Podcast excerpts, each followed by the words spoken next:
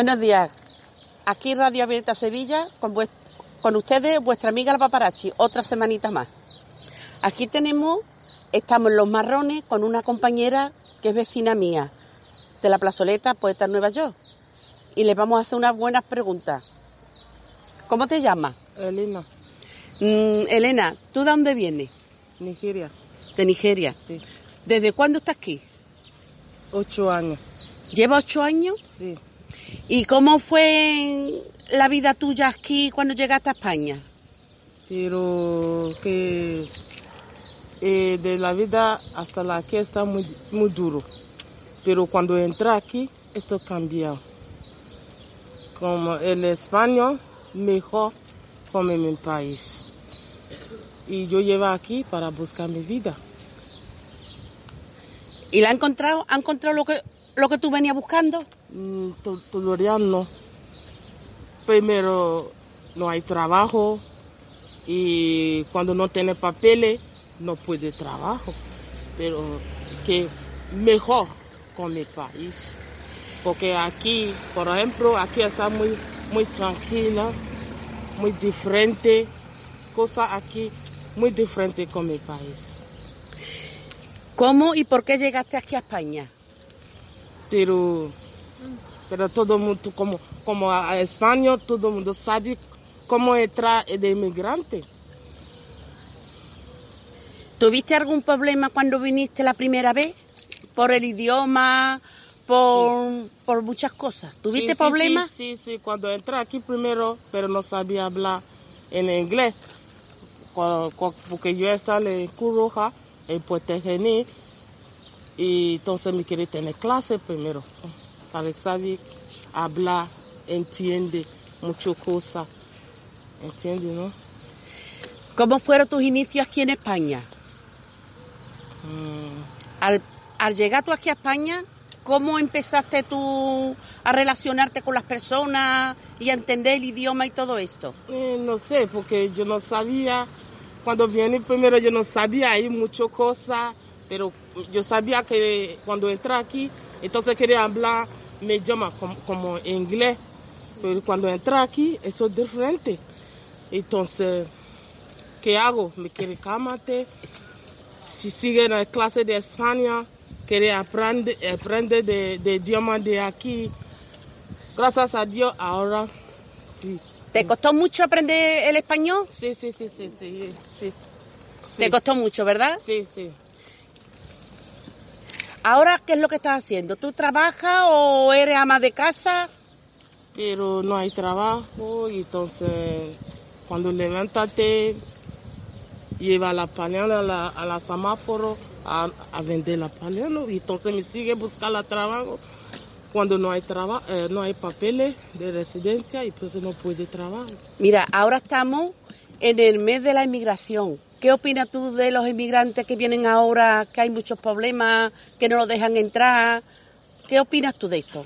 Pero tú sabes, yo tengo mucho, pero, no puede ser porque yo no soy de presidente de aquí.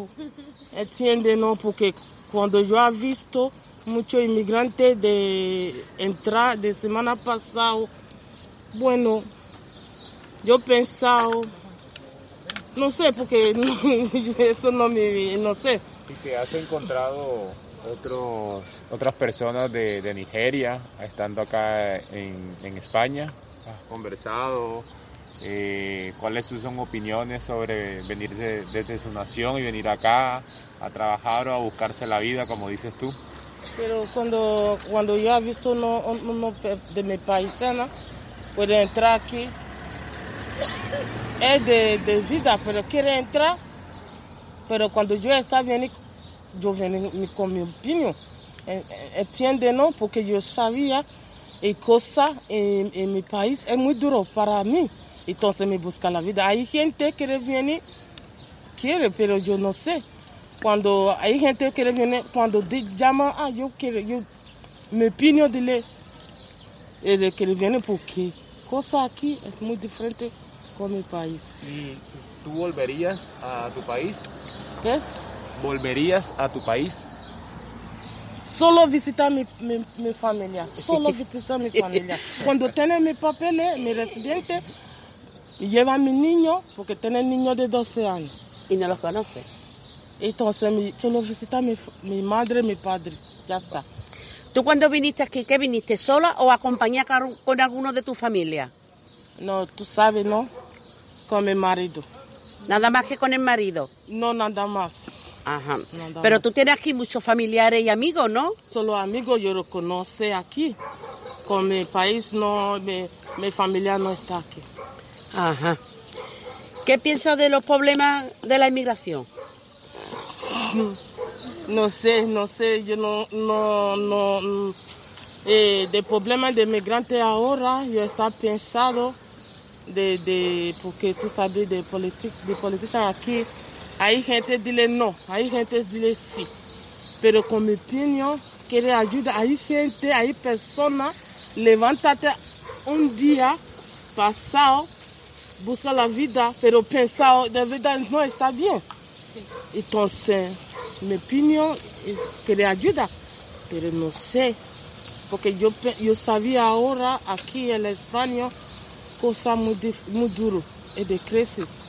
Entonces, pero quiere pensar otra cosa muy diferente con mi país.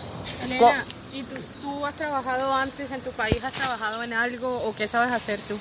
Y yo trabajando sí, ¿En qué? en el campo. Y si no y si- Elena, y si no hubiese sido España, ¿qué otro país hubieras emigrado? No quiero otro país. ¿A ella le gusta España? Sí.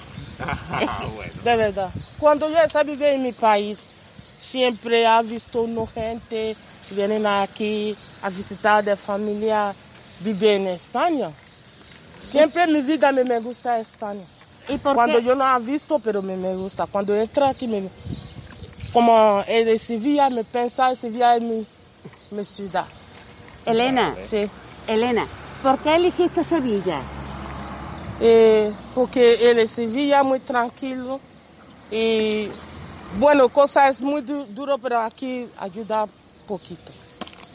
Aquí hay más ayuda que en, en algunos sitios de España, ¿no? No sé, pero hay gente dile, hay más ayuda en el País Vasco, pero como yo me gusta aquí. Sevilla. Como En Sevilla. Sevilla no hay dos. No hay dos. Entonces yo estoy sevillana. Entonces me sigue aprender. Pues cuando tú tengas los papeles serás sevillana como yo, ¿no? Claro.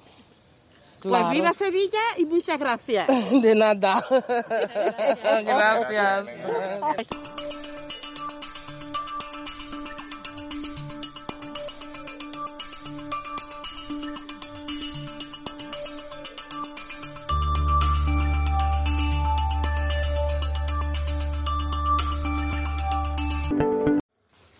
Buenos días, aquí Radio Abierta Sevilla desde Factoría Cultural. Hoy tenemos un programa dedicado a la inmigración. ¿Cómo te llamas? Hola, pues yo soy, soy Pablo, Pablo Gelo, y trabajo en, en Maláfrica, eh, la ONG la que está aquí en Factoría Cultural, y, y estamos encantados de estar contigo, María. Mira, te venimos a preguntar, mm, ¿tú has sido alguna vez migrante? Yo migrante nunca he sido, nunca he tenido que ir- salir de mi país por necesidad o por, o por trabajo, nunca he tenido que salir. todo- todos los viajes que he hecho han sido por formación o, o por placer. ¿Conoces a alguien que sea migrante? Pues sí, la verdad es que sí, conocemos a muchas personas. Nuestra ONG se dedica a la educación para el desarrollo, que se llama, y es un tema que tiene que ver con la conciencia o la sensibilización eh, relacionada con, con la migración. Entonces, Mira. El otro día estuve yo aquí y vi una cosa muy bonita sobre África. Y usted es el coordinador, ¿no? Bueno, ahora mismo soy un técnico de la asociación, eh, coordinadora de Silvia, que es la, nuestra presidenta. ¿Esto qué significa? Bueno, pues eh, con relación, con, con- conmemorando el Día de África, que es el 25 de mayo, eh, hemos hecho una edición de Africaneando, que es una propuesta que, que hace Madáfrica hace unos años, que su mayor objetivo es tener unas jornadas de convivencia. ¿vale? Entendemos que, que hay una falta de desconocimiento importante sobre la población autóctona. Eh, en este caso me refiero a Sevilla o Andalucía, ¿no? Lo hemos hecho en varios sitios de Andalucía.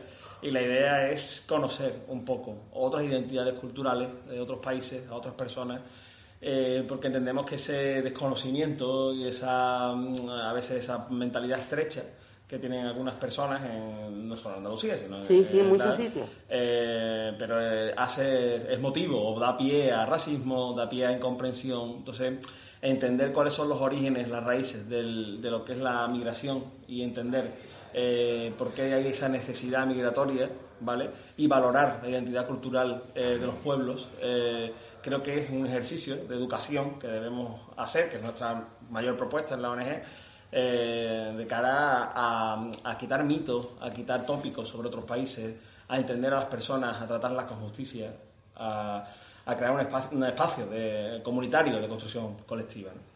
¿Desde cuándo estás haciendo, estáis haciendo esto de África? Pues el primer Africaneando creo que tiene más de 10 años. Yo no estaba todavía en la ONG, yo era voluntario, todavía no trabajaba en la ONG. Tiene más de 10 años, la primera vez que se hizo la primera edición. Fue festiva, sobre todo. Se, se tra- traía mucho de, de música, mm, mucho de sones de, de- de- varios países africanos, porque estamos hablando del continente más, más extenso y con, con 54 países reconocidos, algunos que hay por reconocer. Y, bueno, la verdad es que fue un espacio, un espacio de, como decía, de convivencia, de música, de, de ritmo, de, comida, de gastronomía, de- en el que había gente de varias nacionalidades y nada más que eso en sí ya cumplía ese objetivo de acercarse al hermano, a la hermana, sin eh, prejuicios y con, con ganas de, de compartir y de conocer. Como si fuerais hermanos unos con otros. Sí, esa es un poco la, esa es un poco la idea, ¿no? Un espacio de convivencia en el que nos acerquemos con mucho respeto, con mucho cariño eh, a conocer.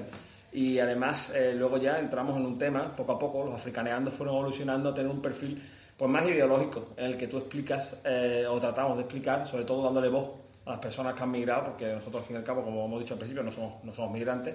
Nuestra labor es más bien de facilitar esos espacios eh, a personas que nos cuentan eh, cuál fue su tránsito y sobre todo por qué fue, los orígenes. ¿no? Y ahí es donde empezamos a trabajar con la parte más ideológica porque se expone eh, la responsabilidad que tiene el norte, los países del norte sobre los países del sur. Eh, históricamente, desde, las, desde las colonias, por poner una fecha, podemos poner algunas más atrás, pero por poner una fecha, eh, el norte siempre ha puesto las zarpas sobre, sobre el hemisferio sur lo, ha puesto sobre sus recursos naturales, sobre sus personas. A veces ha utilizado a las personas como recursos.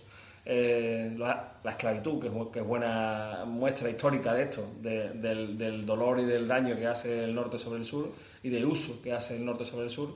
Pero después hubo un proceso que se llamó de, de- fin de las colonias o de independencia, que fue un poco, de la manera que tenemos en lo de la ONG, un poco ficticio, ¿no? Y nosotros hacemos una mirada crítica de ese, de ese proceso porque lo- los países, los gobiernos y sobre todo las grandes empresas, las multinacionales, siguen sometiendo al, norte, al sur al norte y esto trae como consecuencia pues una migración eh, hay varios factores, ¿no? Pero este es fundamental, eh, de hacer unas condiciones de vida eh, poco dignas y, y de eso somos muy responsables en el norte.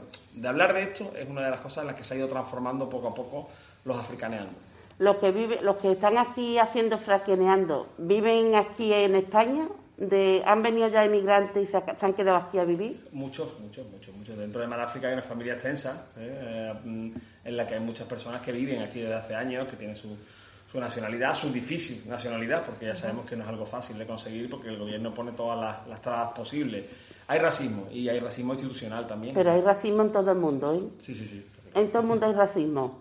Porque tú vas, yo he estado en Barcelona, me fui con 17 años, me casé allí y yo me llevé allí 17 años. Y Barcelona no es extranjera, Barcelona es española. Y allí me llevé yo 18, unos 18, 20 años y a mí me decían que si no aprendía el catalán me fuera Te sentías eh, eh, extranjera. ¿eh? extranjera. ¿Ves ustedes aquí que ustedes no hablan catalán? Pero si somos españolos todos, señora. Eso me ha pasado a mí el, pueblo, también. el pueblo andaluz es un pueblo que históricamente ha sido un pueblo migrante, también ha sido un pueblo, también es, es periferia de Europa, Exacto. es sur dentro de España, es un pueblo que también ha sido machacado históricamente, estigmatizado y bueno, pues, por eso mismo deberíamos ser un pueblo especialmente acogedor y no lo somos siempre, ¿no? Entonces yo creo que también tenemos que hacer un poco de examen de conciencia sobre esa sobre ese espacio, ¿no? Sí, de, sí, de sí. acogida a personas Pues migrantes. te digo una cosa, aquí en España acogen mejor a los emigrantes que por ahí en el extranjero. Dicho por mucha gente. Sí, bueno, creo Porque en Alemania dice que los cogen, pero son primero los alemanes que los extranjeros.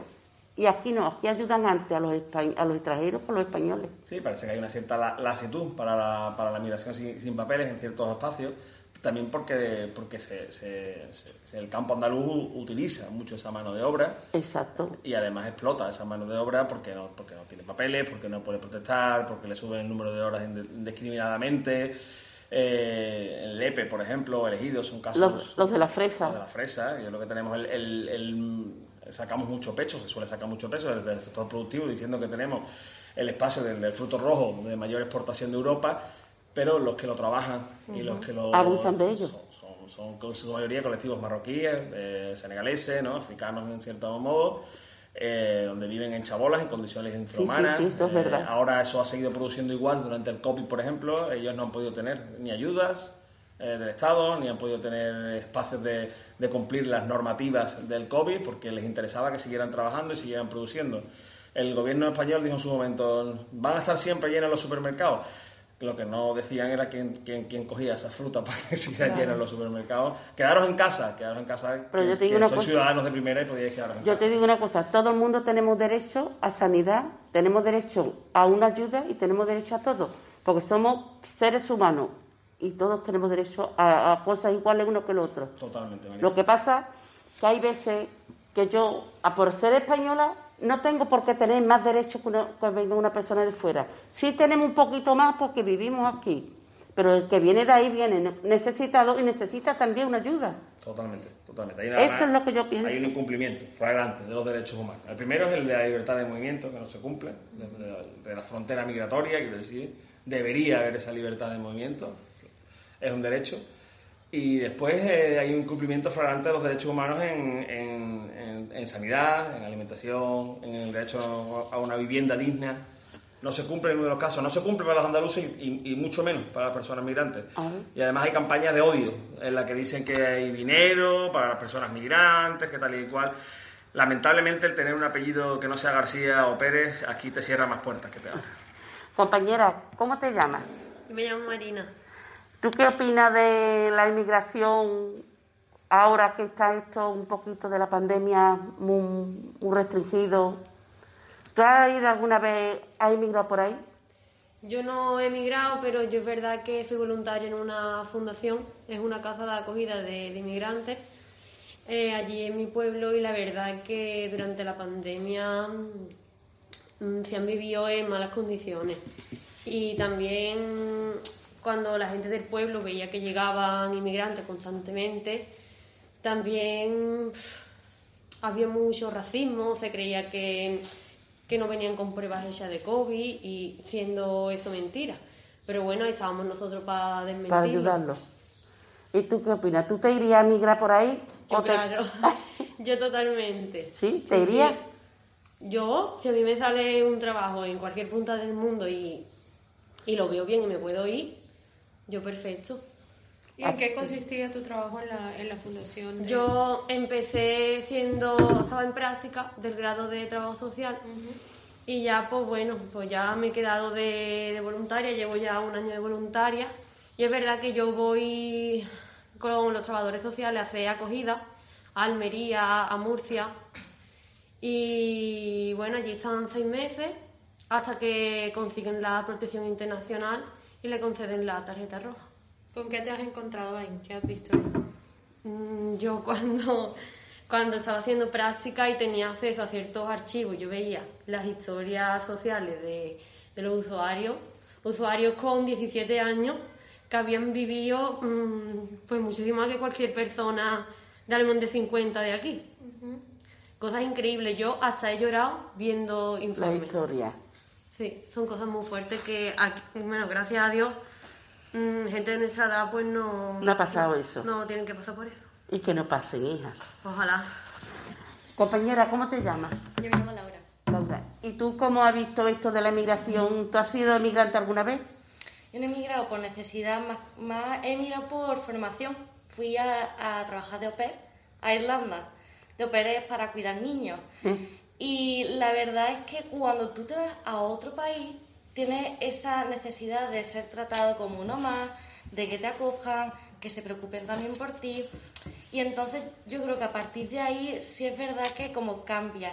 y empiezas a comprender la necesidad que hay de decir todos somos seres humanos, todos tenemos los mismos derechos. No es lo mismo porque yo nunca sufrí en Irlanda el racismo, el clasismo que hay con, por ejemplo, con, los países del sur, como os he dicho antes. Pero sí es verdad que te das cuenta de ciertas cosas, ciertos aspectos que, por ejemplo, los españoles como que no tienen más de... Eh, que como que somos inferiores un poquito. No, no tanto en Irlanda, pero sí como en Reino Unido. Y aún así, ese clasismo es muchísimo, o sea, muy, muy inferior al que eh, sufren pues, personas que vienen, por ejemplo, de África. Por eso, muchas, por eso lo mismo aquí que fuera de España hay racismo en todo el mundo. Claro, claro, evidentemente. ¿Y tú cómo te sentiste allí?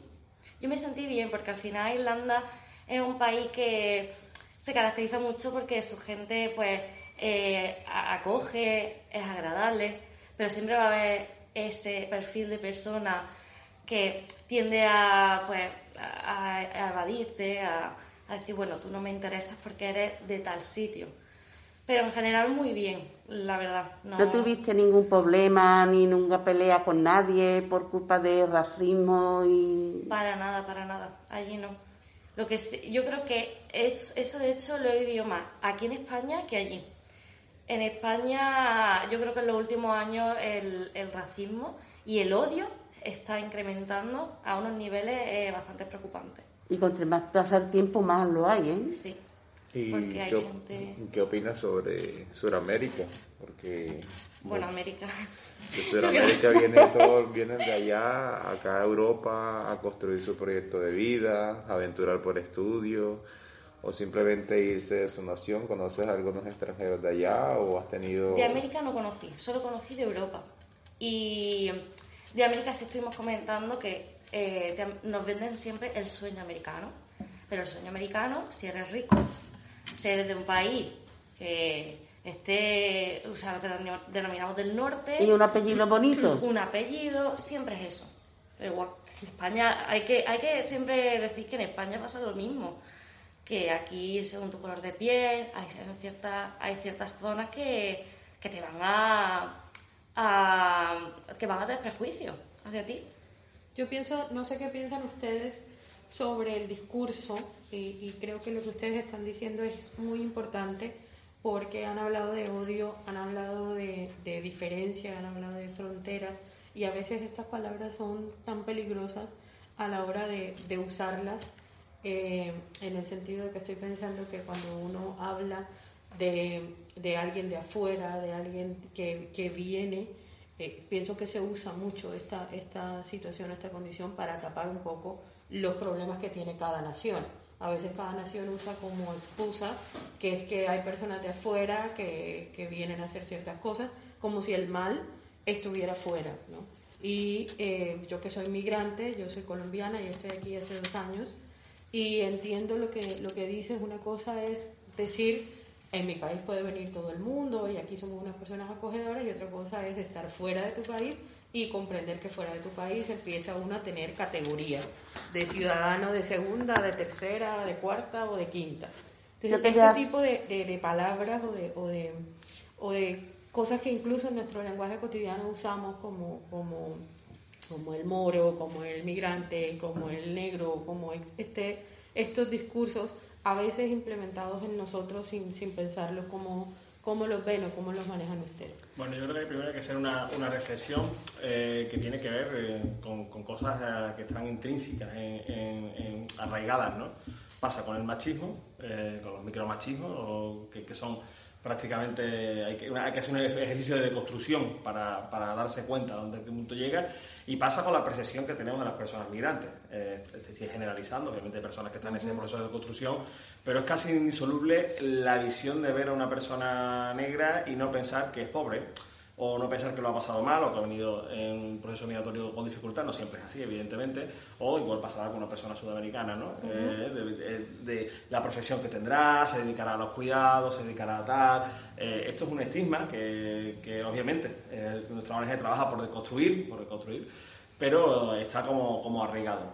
Creo además que, lo que has dicho es muy, muy sabio. Quiero decir, eh, cada país tapa, tapa y saca rédito político en un momento determinado del odio. Entonces, en este país ahora mismo hay, hay formaciones políticas que tienen un interés en eh, sacar rédito político eh, de este odio, de generar este odio, ¿no? Cuando hay procesos de crisis, cuando hay personas que, que, tienen, que tienen una dificultad social y además arraigando que la historia de España más es, compleja también, ¿no? en este sentido histórica y políticamente, ¿no? porque, porque venimos de un fascismo ¿no? hace tantos años, ¿no? y bueno, enarbolando esa bandera y utilizándola contra los colectivos migrantes, eh, creo que entran en un campo especialmente peligroso, porque además en estas últimas campañas incluso han pasado otro límite más, que es con personas eh, menores migrantes, que ya para mí es como el límite de, eh, de, la permisibilidad. Yo no sé por qué no entra de facto el tema legal en posibilitar que se puedan hacer campañas contra menores independientemente de donde hayan nacido. Compañera, Mm, yo te voy a hacer a ti una pregunta. Tú eres mi compañera de radio. Y escúchame, tú cuando viniste aquí la primera vez, ¿qué sentiste aquí en España que te viste sola o viniste con tu familia? ¿Qué te, sentiste? Bueno, yo soy colombiana, como te conté María, vine a España por estudios eh, hace dos años y sola. Mi, eh, mi migración fue sola, no tengo familia aquí en España y sin duda es un cambio eh, bastante fuerte.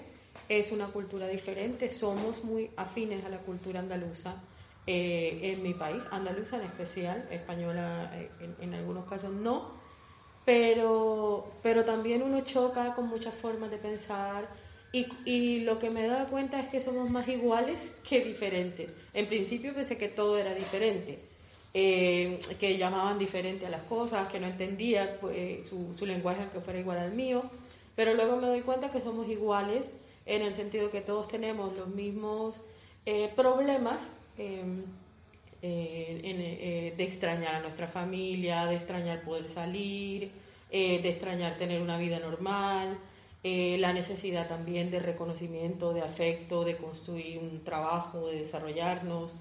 Entonces me doy cuenta un poco que aunque uno se dé la vuelta al mundo, que, que lo quiera hacer, me voy, a dar, me voy a enfrentar con gente que es más igual, más similar que distinto. Entonces por eso he entendido que, que este discurso del odio, que este discurso de, de, de entender la diferencia es un poco eh, más fácil entender en qué somos iguales. ¿Te, acogieron bien, ¿Te acogieron bien aquí en España cuando tú llegaste? Sí, yo me he sentido como en casa. Aquí en Andalucía, eh, eh, en Sevilla, donde he estado, uno se entera de la vida de todo el mundo porque todo el mundo habla duro y entonces tú te enteras... Nos está llamando chismosos. Los estoy llamando flamenco en todas las calles. Tú te enteras de todo lo que pasa y que, que, no han ido al médico, que se ha enfermado su madre. Yo cuando llegué y recibí esa cantidad de información en las calles, yo decía, ¿esto qué es? Pero claro, también vengo de la costa caribe del Colombia, en donde la bulla o en donde el escándalo es también de otra manera. Eh, pero creo que tenemos la misma capacidad de, de, ser escandalosos. Carolina, ¿no te das cuenta que todo el mundo cuando viene le gusta venir a Andalucía? ¿Eso porque Creo que Andalucía tiene... ¿O no es verdad? Sí, Andalucía y el sur de España en particular, en Latinoamérica tiene muy buena fama.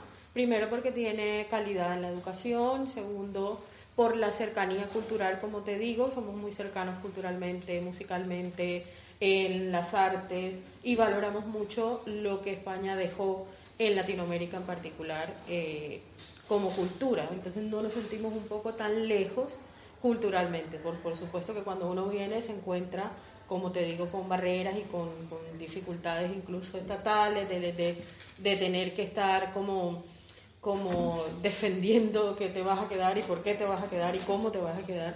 Y es un asunto también que no te pone como ciudadano, sino como ciudadano categorizado. Entonces ya una cosa es ser español, otra cosa es ser latinoamericano, otra cosa es ser estudiante, otra cosa trabajar y va viendo cómo cómo este tipo de sociedades lo que hace es intentar dividirnos en vez de aunar fuerzas para salir, ¿no? Y ya para terminar, la última pregunta va a ser para mi compañero Oscar. Oscar, ¿tú cuando viniste aquí a España? Es una cosa bien loca. Yo vine a España primero por... Eh, antes de yo llegar acá tuve que vender todo lo que tenía porque yo no vine con beca, yo no vine con nada. Yo vine nada más con 750 euros de Colombia y con las ganas de seguir adelante. En ese orden de ideas, en lo que llevo, eh, ya llevo que en formación académica, dos másteres, uno becado y ya estoy en el doctorado. Entonces, agradecido con Andalucía, con Sevilla por acogerme, porque yo, yo, me viera para el norte, para Valladolid. Pero decidí eh, Sevilla, pues, por una presentación de tesis, pero como yo soy pastelero, la tesis que estaban presentando era de genética en masas madres, y no, esta es la universidad donde yo quiero. Me vine para Sevilla, aquí me han pasado de todo un poco y mis compañeros de clase algo muy curioso, a mí se me quemó el computador, el ordenador al mes que vine. Y un compañero me compró el ordenador nuevo, me lo llevó a la clase, mira, esto es tuyo. De aquí sigue para adelante. Entonces siempre me han dado la mano, la verdad, es como si estuviera en casa, porque como yo estoy abajo, estoy en el sur, pero para mí los andaluces son los costeños en el norte de Colombia, o sea, son, son muy parecidos a nosotros. Ya. Entonces siempre voy a estar agradecido con Sevilla, con su gente. Eh, eh, futbolísticamente estoy en los dos equipos, en el Betis y en el de Sevilla. Porque... Eres un pelota, ¿eh? No, porque... agradece cosas a gente del Sevilla y del Betis. No, otra, otra historia para ahí, para que vean por qué digo Betis y Sevilla. Porque el día que yo entrego mi TFM, estaba, lo imprimí todo, y yo estaba por Viapol y yo estaba perdido, como no conocía muy bien este sector, un señor, ¿te quiere? Te llevo. Yo, bueno, si me vas a ayudar, me monté en pleno, plena pandemia, me monté en su moto y me trajo hasta acá, hasta la casa. Entonces, él me dijo, cuando sea así, acuérdate del Betis y que aquí todos vamos para ayudarnos. Entonces, eh, eso por el Betis y el rojo y blanco es porque el, el equipo de mi ciudad es rojo blanco, así como el Sevilla. Entonces, hay muchas cosas que recordaré siempre en mi vida de Sevilla. Está agradecido, ¿no? Total. Claro, sí, estoy en las dos universidades, en la Pablo y en la, en la US. O sea, estoy en la, estoy, estoy en dos, en todos en dos partes. Sevilla es muy dual, muy cainita, ¿eh? Entonces, tú, coges los, las dos orillas, ¿no? Entonces siempre estoy... Eh, es verdad, mira, has dicho tú una cosa sí, entre Sevilla, Sevilla, no es una Entonces, siempre uno aprende algo y siempre, siempre uno encuentra un, Hay poca secreto. gente que agradece lo que ha dicho este hombre, ¿eh? No, sí, siempre es un placer conocer andaluces, siempre es un placer escucharlo. No me acostumbro todavía a sus palabras, aunque debería para entenderlos mucho mejor, porque hablan muy rápido. A veces yo quedo, ah, tengo estos mini glosarios en el celular para poder entenderlos. Pero bueno, yo ah, siempre estaré enamorado de esta hermosísima ciudad. Bueno, pues esto ha sido un programa hoy aquí en Factoría Cultural. De verdad que estoy muy agradecida a los compañeros que han venido hoy. Hoy no ha sido en la oficina de la paparazzi, pero yo me comprometo que otro día lo llevaré a mi oficina y tendrá ellos su café con churros. Pues muchas gracias por esta entrevista y agradecida eternamente. Muchas gracias a ti, María, y muchas gracias a vosotros.